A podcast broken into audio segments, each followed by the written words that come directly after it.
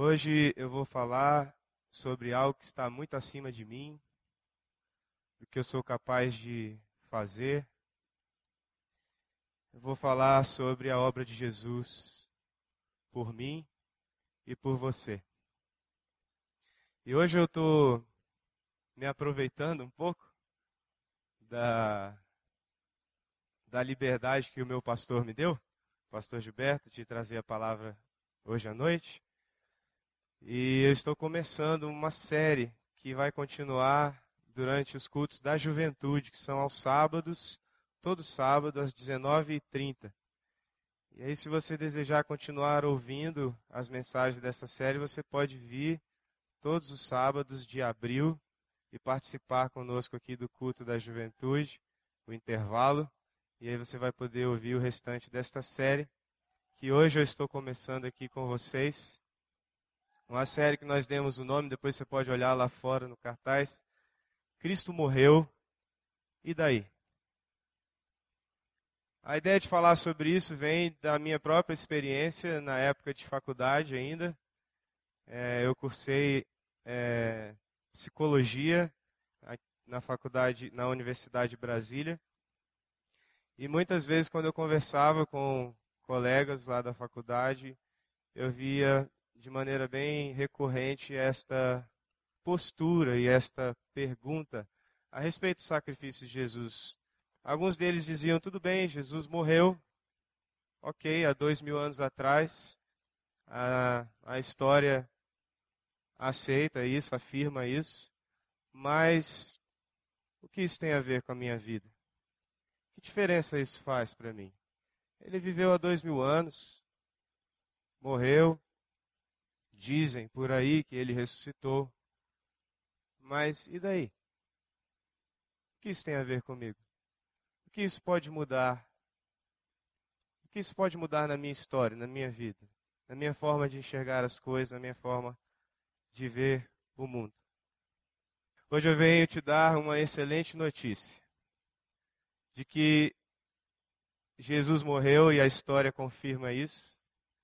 Mas ele não morreu simplesmente para você saber, para você conhecer uma história, ou para você olhar para essa história. Ele morreu por você.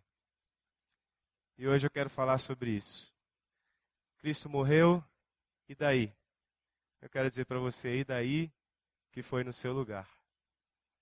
E o desejo do meu coração é que você aceite isso, se agarre a esta verdade toda a sua força, com todo o seu coração, com toda a vontade que eu sei que cada um de vocês tem de se agarrar àquilo que é verdadeiro, aquilo que pode mudar a sua vida para uma vida excelente. O sacrifício de Jesus na cruz é o centro de toda a história não é somente um momento da história. Mas eu creio que a história ela não é aleatória, como alguns defendem. Eu não creio que a história seja cíclica, como outros acreditam. Mas eu creio numa história que tem início, meio e fim.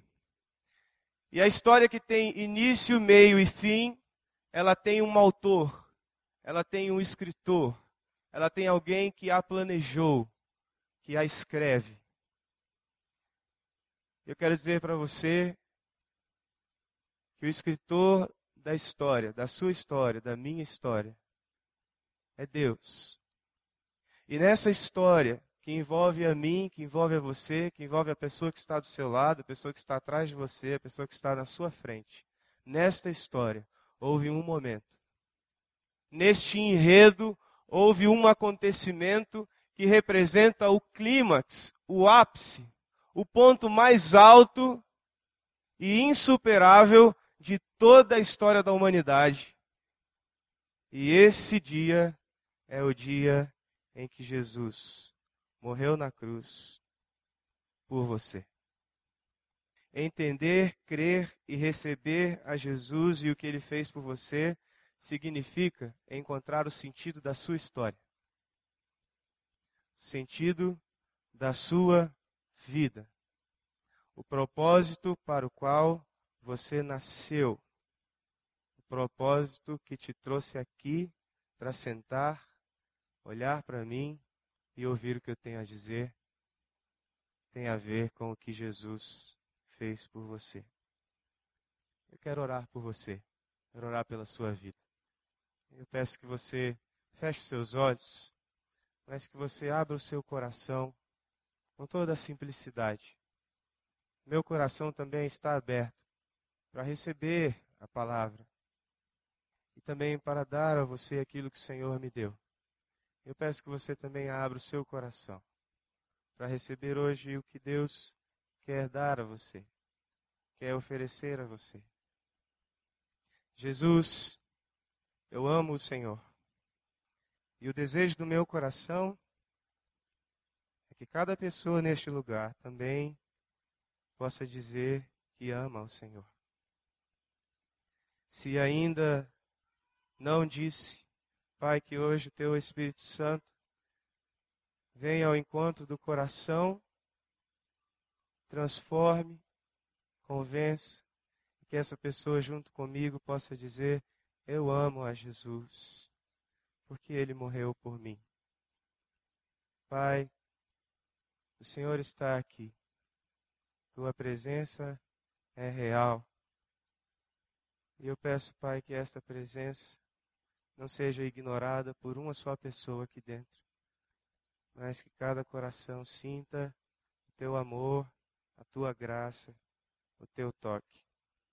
Em nome de Jesus. Amém. Como eu disse para você, nós vivemos uma história. Uma história que tem início, que tem meio e que terá um fim. E essa história foi escrita e planejada com um momento em que Deus pensou em você, em que Deus planejou a sua vida e planejou a transformação da sua vida para uma vida muito melhor. E eu quero te provar isso. Quero te provar dizendo que quando as coisas acontecem aleatoriamente, quando as coisas, quando você faz alguma coisa sem a intenção, sem um planejamento, às vezes acontece de você ser uh, confundido com alguém conhecido. Às vezes acontece de você ter o mesmo nome de alguém que está endividado e você recebe a dívida no lugar dessa pessoa, a cobrança no lugar dessa pessoa. Esses acontecimentos não são planejados por você e por isso não se pode dizer que você pretendia estar no lugar da pessoa endividada ou pretendia estar no lugar da pessoa com a qual você foi confundido. O que diz se os seus atos têm a ver comigo, se os seus atos têm a ver com alguém que está próximo a você ou distante de você, o que diz é se você planejou que isso fosse assim. Se você planejou que a sua ação fosse no lugar de outra pessoa, ou fosse para ajudar alguma pessoa, ou fosse para ferir alguma pessoa, para magoar alguém, o que diz se esse ato tem a ver com você e com o outro é a intenção, o planejamento. Eu quero convidar você a ler comigo o livro de Isaías. Por que, que eu estou falando com você sobre planejamento? O livro de Isaías, ele foi escrito aproximadamente 700 anos antes do nascimento de Jesus. 700 anos antes de Jesus nascer. Deus inspirou um homem chamado Isaías a escrever algo a respeito de Jesus. E isso para mim prova que Jesus planejou algo que Deus planejou algo para a sua vida. Leia comigo. Versículos 4 e 5 somente. Dizem assim: Certamente, Ele tomou sobre si as nossas enfermidades e sobre si levou as nossas doenças, contudo nós o consideramos castigado por Deus, por ele atingido e afligido, mas ele foi transpassado por causa das nossas transgressões. Foi esmagado por causa das nossas iniquidades. O castigo que nos trouxe a paz estava sobre ele, e pelas suas feridas fomos curados. Um homem, 700 anos antes do nascimento de Jesus, percebeu que um dia ele recebeu isso da parte de Deus, a certeza de que um dia o Filho de Deus viria a este mundo e seria amaldiçoado por conta das suas maldições, seria ferido por conta das suas transgressões, seria machucado e castigado por conta do seu pecado. Esse homem reconheceu isso. O meu desejo é que você também reconheça isso esta noite. No fundo do seu coração, que você reconheça o que Jesus fez por você. Um homem que admiro muito, tem alguns livros dele, chamado Charles Spurgeon. Ele escreveu algo que eu queria compartilhar com você. Diz assim: Em um de seus sermões, ele disse: Finalmente, meus olhos se voltaram para as doces palavras que dizem: O sangue de Jesus Cristo, seu Filho, nos purifica de todo pecado. Com aquele texto, entrei em meu quarto e sentei ali e meditei. Vi a um pendente sobre uma cruz. Era meu Senhor Jesus. Ali estava a coroa de espinhos e os emblemas de exclusiva, de exclusiva e inigualável miséria.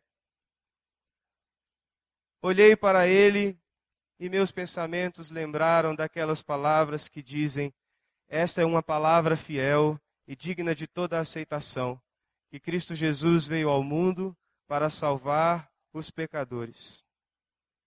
Então disse comigo mesmo: este homem morreu pelos pecadores? Eu sou um pecador. Então ele morreu por mim. Aqueles por quem ele morreu serão salvos. Ele morreu pelos pecadores. Eu sou um pecador. Ele morreu por mim. Ele me salvará. Que nessa noite você consiga dizer isso também. Jesus morreu por você. Jesus te salvará. Vamos agora ao texto mesmo que eu quero compartilhar com você.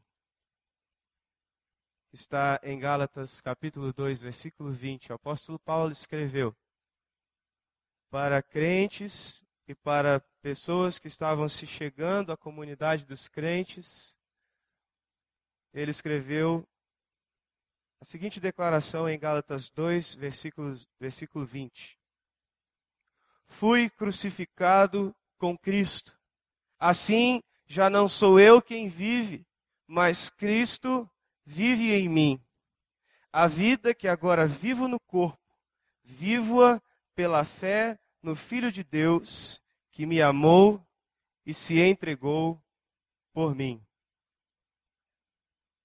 O apóstolo Paulo, quando escreve esta carta, ele quer ensinar uma coisa importantíssima para aquelas pessoas que a recebiam e quer ensinar também, esta palavra quer ensinar hoje a mim e a você algo importantíssimo a respeito do sacrifício de Jesus na cruz. As cartas antigamente escritas, você vai ver na Bíblia que existem várias cartas, alguns, alguns chamam de livros, mas, na verdade, no Novo Testamento, a partir do Evangelho de Mateus, nós temos quatro evangelhos e aí em seguida são cartas. Cartas que os apóstolos escreviam para as igrejas lerem. E essas cartas eram lidas publicamente. Os líderes das igrejas recebiam a carta de Paulo e então abriam essa carta e liam para toda a comunidade para que aquela, aquelas pessoas, tanto as, as recém-chegadas como as que já frequentavam há muito tempo a igreja, que elas entendessem a mensagem de Jesus, que elas entendessem exatamente o que Jesus queria ensinar e o que Jesus fez por elas. O intuito de Paulo aqui, nesta carta de Gálatas, especificamente, ele quer que as pessoas entendam que Jesus e o que Jesus fez não são apenas conhecimentos, mas Jesus é literalmente o Salvador da sua vida. E o que ele ensinou são ensinamentos, são verdades para que você conheça, entenda e deixe que elas transformem sua vida de dentro para fora. Deixe que elas transformem a sua alma, o seu coração. E hoje é exatamente isso. É exatamente o mesmo desejo que Deus tem quando nós lemos esse, esta palavra. Ele quer mudar a sua vida lá dentro, no seu coração, na sua alma, para que você possa experimentar a vida que Ele tem para você eu quero te dizer que é a melhor vida que alguém pode ter, que alguém pode experimentar. Vamos voltar para esse versículo. Nós vemos o versículo de Gálatas 2, 20. Fui crucificado com Cristo, assim já não sou eu quem vive, mas Cristo vive em mim. A vida que agora vivo no corpo, vivo-a pela fé no Filho de Deus que me amou e se entregou por mim. A primeira coisa que eu quero que você guarde no seu coração, eu desejo que você aceite para o seu coração, para que você entenda que Cristo morreu no seu lugar. Você precisa dizer: o peso da minha vida estava sobre Jesus na cruz. Quando o apóstolo Paulo está dizendo: fui crucificado com Cristo. O apóstolo Paulo, ele não está dizendo isso de maneira figurativa. Não. Também não está dizendo de maneira literal, no sentido histórico, de que ele estava lá na cruz.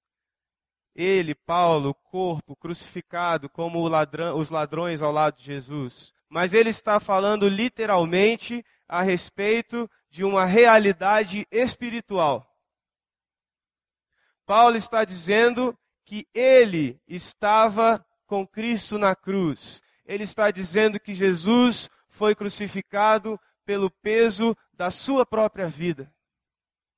Paulo reconheceu isso, entendeu que o sacrifício de Cristo tinha tudo a ver com a vida dele, tinha tudo a ver com os seus pecados e que somente reconhecendo isso ele poderia ser liberto desses pecados, liberto dessa vida, para viver uma nova vida que era apresentada diante dele por Jesus. Eu desejo que você também compreenda isso, que você entenda que você foi crucificado com Cristo, que Jesus na cruz não morreu para que você olhasse para essa imagem e a contemplasse como se fosse um quadro, um belo quadro, ou que você lesse essa história e reconhecesse como uma bela história. Jesus morreu numa cruz por você. Ele não morreu para te mostrar nada. Ele não morreu para que você admirasse o que ele fez. Ele morreu por você. Ele morreu porque a sua vida, o peso da sua vida, estava sobre os ombros dele na cruz. Ele morreu pela convicção de que morrendo, ele estava te salvando. Foi por isso que ele morreu. Vocês conhecem é, uma coisa muito comum eu até hoje usei uma consultoria jurídica para poder usar este exemplo. É uma coisa muito comum que a gente usa nas relações jurídicas chama procuração. Existem vários tipos de procuração. E existe um tipo que chama-se procuração, é, eu não sei o termo exato jurídico, mas de direitos totais, de totais direitos. Então, quando você dá essa procuração para uma outra pessoa, essa pessoa pode te representar juridicamente em qualquer assunto. O sacrifício de Jesus na cruz é como uma procuração. Vamos supor que você tenha dado uma procuração para alguém, para que esse alguém, enquanto você está no exterior, morando um tempo no exterior por qualquer motivo, você deixa então essa procuração com uma pessoa para que ela assuma a responsabilidade de pagar algumas coisas que precisam ser pagas, de representar você em algumas situações. O que Jesus fez por você foi tomar para si essa procuração. Ele disse: Eu estou pegando para mim uma procuração para te representar diante de Deus. E aí Jesus então pega a sua dívida e de uma só vez ele paga toda ela na cruz do Calvário.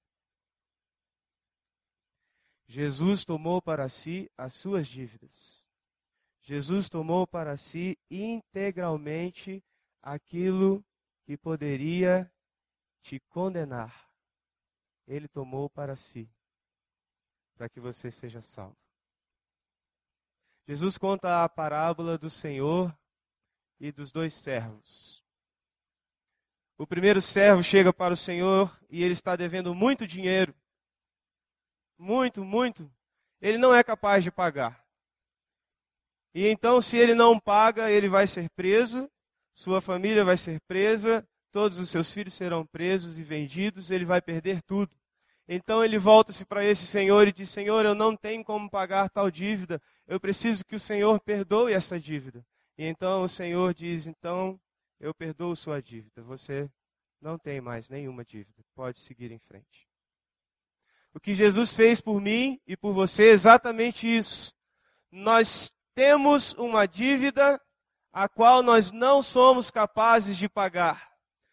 Porque nós somos criados por um Deus perfeitamente santo e justo e que jamais poderia se misturar com o que não é perfeito, santo e justo. E porque ele não pode se misturar com isso, ele enviou o seu filho, justo, santo e perfeito, para morrer no seu lugar. E à medida que você então deposita a sua vida nele, você está assumindo para si a procuração que ele tomou, dizendo: Eu fiz no seu lugar. Você está salvo. Você não tem mais dívidas. Porque ele morreu, eu e você temos vida. Ele conquistou a vitória sobre a morte para que você viva com ele. A sua vida estava na morte de Jesus. E por isso a sua vida também está na sua ressurreição. O apóstolo Paulo diz em 2 Timóteo, capítulo 2, versículo 11: Esta palavra é digna de confiança. Se morremos com ele, com ele também viveremos. Se você entender que você morreu na cruz com Jesus, que ele carregou o peso da sua vida na cruz, você viverá com ele. Confie nisso. Entregue sua vida a isso. Segunda coisa que eu quero que você guarde hoje no seu coração. O apóstolo Paulo disse no versículo 20 de Gálatas 2, ele diz: Assim já não sou eu quem vive, mas Cristo vive em mim. A morte de Jesus tem tudo a ver com você, e o que eu desejo nessa noite que você diga com o seu coração: a vida de Jesus passa a ser a minha vida.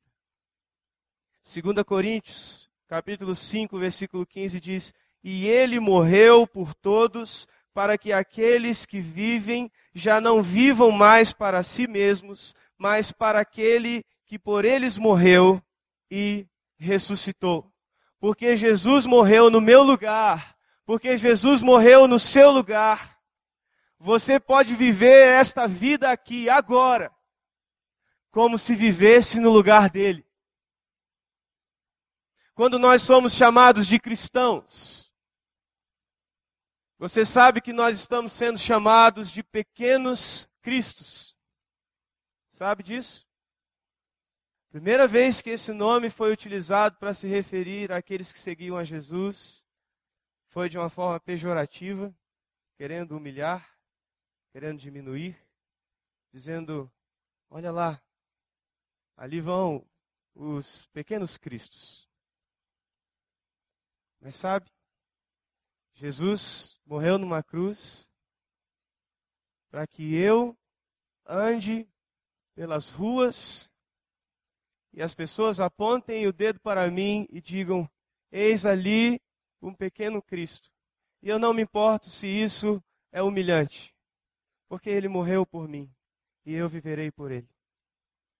Eu desejo que você também abrace esta convicção com todo o seu coração. Senhor Jesus, o Senhor morreu por mim e por isso eu quero viver por ti todos os dias da minha vida.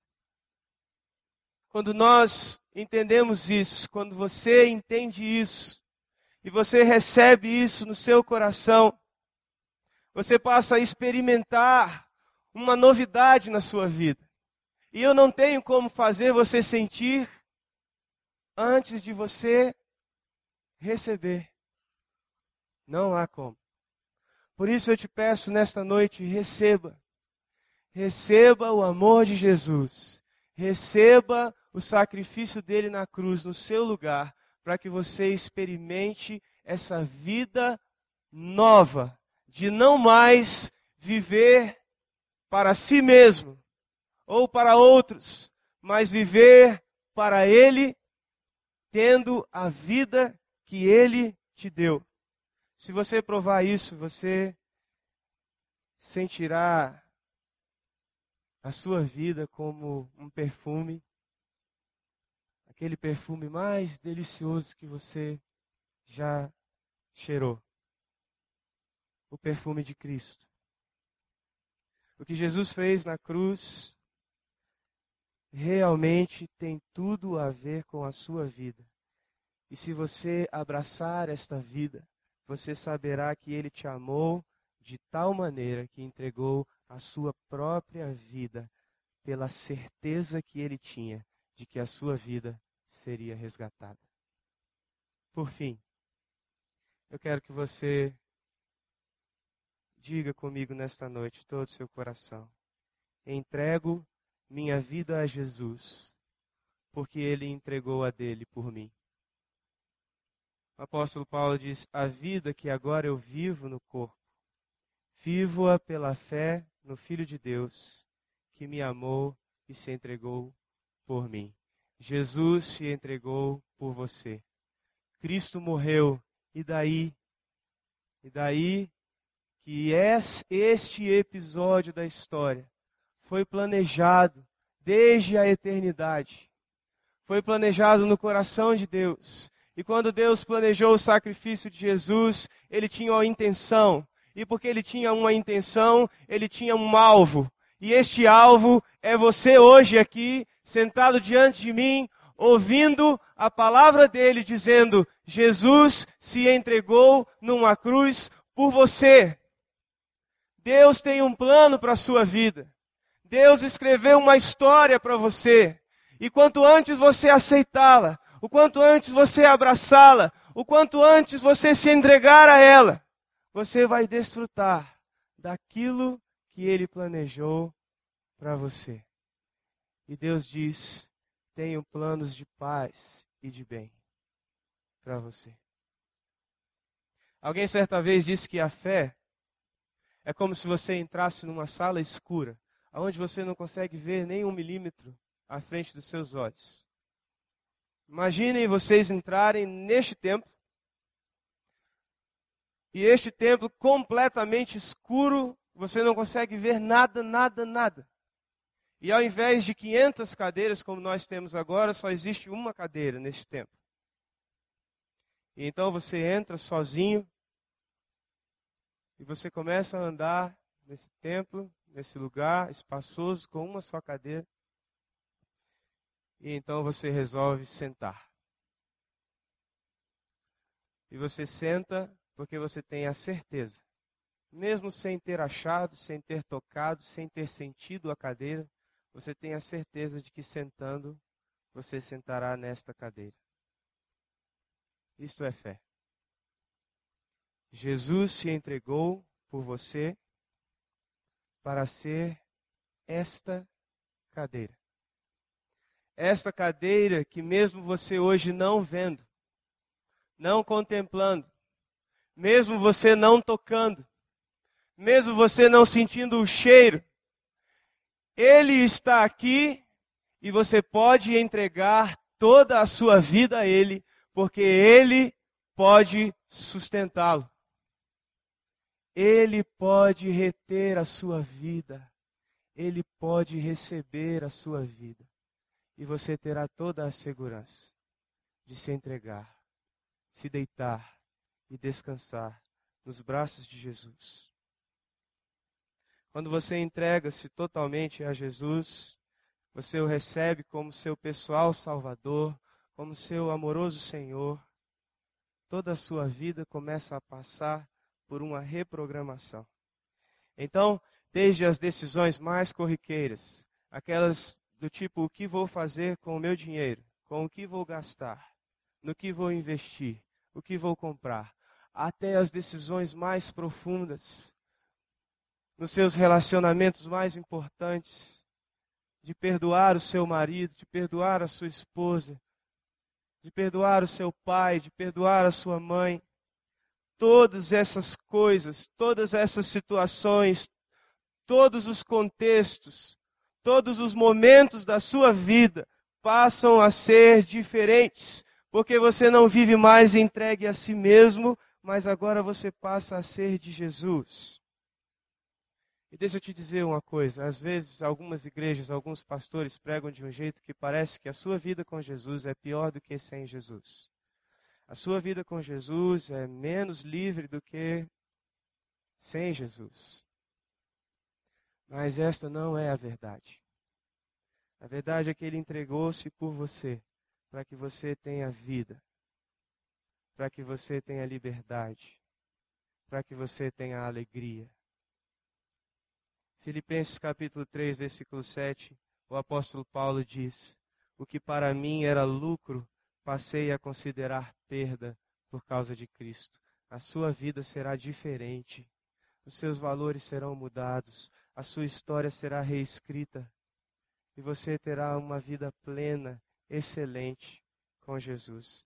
Eu convido você essa noite a entregar a sua vida a esse Jesus, que tem tudo a ver com você, tem tudo a ver com a sua vida. Ele está na sua história. Ele é a garantia de que você viva uma vida infinitamente melhor do que a vida que você tem vivido até aqui. E eu quero ler apenas uma notícia excelente para você que hoje deseja entregar a sua vida a Jesus. Romanos 8, versículos 35 a 39. Quem nos separará do amor de Cristo? Será a tribulação, angústia, perseguição, fome, nudez, perigo, espada? Como está escrito, por amor de ti enfrentamos a morte todos os dias. Somos considerados como ovelhas destinadas ao matadouro, mas em todas essas coisas somos mais, mais do que vencedores por meio daquele que nos amou. Pois o mesmo Paulo que afirmou que foi crucificado com Cristo. É o mesmo Paulo que agora diz aqui: Estou convencido de que nem morte, nem vida, nem anjos, nem demônios, nem o presente, nem o futuro, nem quaisquer poderes, nem altura, nem profundidade, nem qualquer outra coisa na criação será capaz de nos separar do amor de Deus que está em Cristo Jesus, o nosso Senhor. Se você essa noite entregar a sua vida ao Senhor Jesus, se você entende esta noite que o sacrifício dele na cruz foi no seu lugar, foi por amor a você, ele planejou isso. Ele intencionou te salvar e te resgatar. Eu quero te dizer que mais nada, nem ninguém, poderá te separar do amor de Deus. Você desfrutará eternamente da realidade de poder afirmar: Eu pertenço a Ti, Jesus.